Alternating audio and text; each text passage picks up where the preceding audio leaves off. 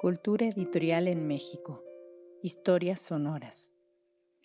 Les damos la más cordial bienvenida a una cápsula de Cultura Editorial en México. Historias sonoras.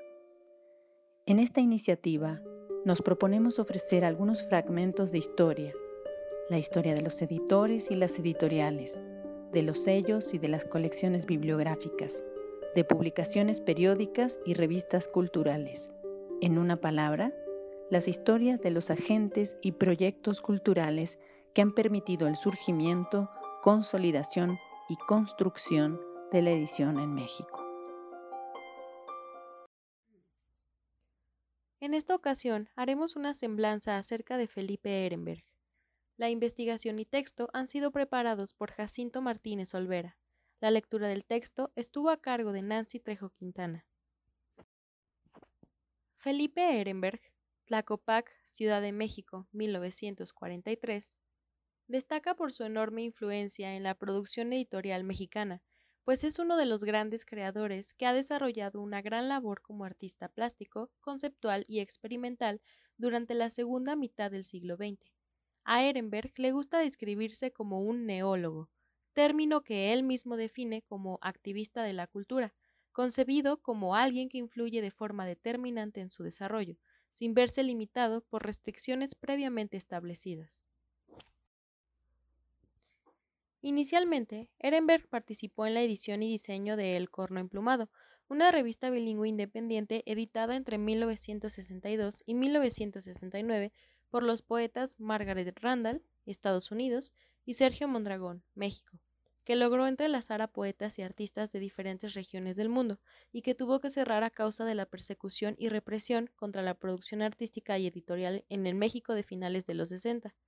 En este contexto, la familia Ehrenberg se trasladó a Inglaterra, donde se nutrió de las tradiciones y prácticas artísticas del momento, y donde fundó, junto con Martha Ellion, también artista visual, y Davis Mayer, historiador del arte, la editorial Boo Jest Press, Libro Acción Libre, 1971-1976. Proyecto dedicado a producir libros de artista bajo la lógica de la autogestión y el trabajo colectivo. Eran libros de artistas para artistas, de los que circulan lentamente, pues son naturales al margen de los espacios comerciales. BGP LAL fue un lugar de encuentro en el exilio y que funcionó como un centro creativo, centro que impulsó e integró el trabajo colectivo de artistas provenientes de latitudes múltiples. En su carácter de intercambio comunitario, se consolidó como una ruta para la movilidad de obra artística alterna a los espacios institucionales. La editorial reunió a artistas y escritores con posturas contrarias a las hegemónicas en cada campo, y con base en ello se articularon los discursos artístico, político y editorial para dar lugar a la adopción del libro como herramienta de un movimiento contracultural. Como principal productor de la BGP, Ehrenberg se encontró con la necesidad de registrar expresiones artísticas efímeras y de difundirlas a través de un medio masivo.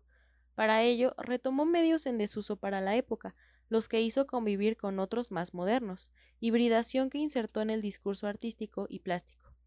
Como miembro activo del movimiento, sería el editor del catálogo Fluxus 1972 para la Fluxus Shoe Expo, encuentro de artistas experimentales contemporáneos.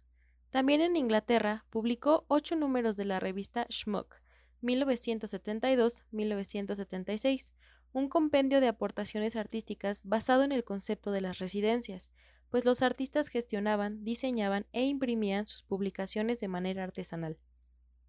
De acuerdo con Mayer, en sus cuatro años de existencia, el sello BGP produjo cerca de 75 libros donde publicó obras de los fundadores, así como de poetas visuales y artistas experimentales internacionales vinculados al movimiento. De entre su vasta producción como editor destacan, además de lo ya mencionado, el libro mimeográfico The Man Who Entered Pictures, de Opal and Nations, Vaux Jest Press, 1974. El acervo iconográfico de plantillas Codex Aeroscriptus Ehrenbergensis, Nexus Press, 1990, y el Manual del Editor con Guaraches, Simca, 1979, de la serie Cuadernos de Comunicación Alternativa, a través de los cuales difundió la práctica de las publicaciones marginales. De regreso en México, en la década de los años 80, Felipe Ehrenberg se involucró activamente con las causas sociales y educativas y promovió la creación de talleres en diferentes instituciones educativas como la Universidad Veracruzana, la Escuela Nacional de Artes Plásticas y la Universidad Autónoma Metropolitana, además de fundar los talleres de comunicación Altos Dos Hornos, H2O, donde capacitó a otros profesores e impartió clases de mimeografía, electrostática y técnicas offset, además de edición y muralismo colectivo. Felipe siempre se sintió comprometido con la formación de pequeñas editoriales, no solo entre artistas y universitarios, sino entre miembros de comunidades marginales, usando las publicaciones como herramienta política. Durante su larga carrera, Felipe Ehrenberg ha experimentado con múltiples técnicas de la expresión gráfica como el dibujo, sellos, stencil, grabado, estampa, pintura o la mimeografía, y ha aplicado su talento a un desconcertante rango de géneros como el arte correo, el video y el performance. Para el artista, la verdadera galería, el espacio del arte, siempre fue la calle. Inscrito en una actitud antimercado, y una ética y estética que disiente de la alta cultura. Durante su trayectoria evitó los circuitos comerciales como concursos, galerías y ferias de arte. Sin embargo, ahora su obra está en colecciones privadas y museos.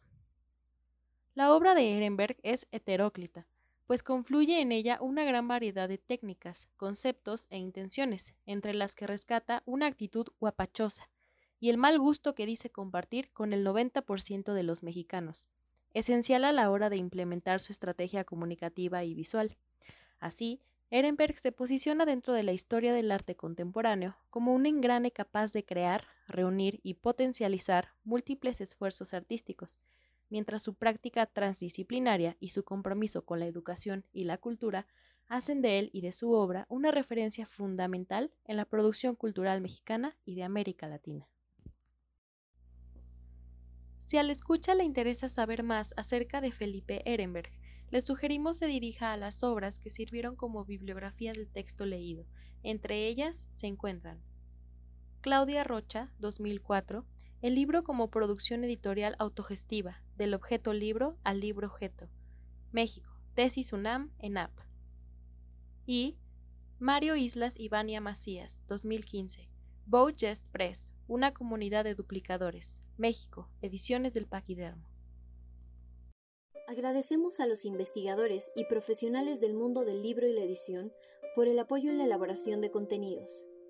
Asimismo, reconocemos a EdiRed, editores y editoriales iberoamericanos en red de la Biblioteca Virtual Cervantes, en especial a Pura Fernández, la autorización para el uso de algunos textos de la sección mexicana de dicho proyecto. Los invitamos a seguirnos en Cultura Editorial en México, Historias Sonoras. Gracias por su atención.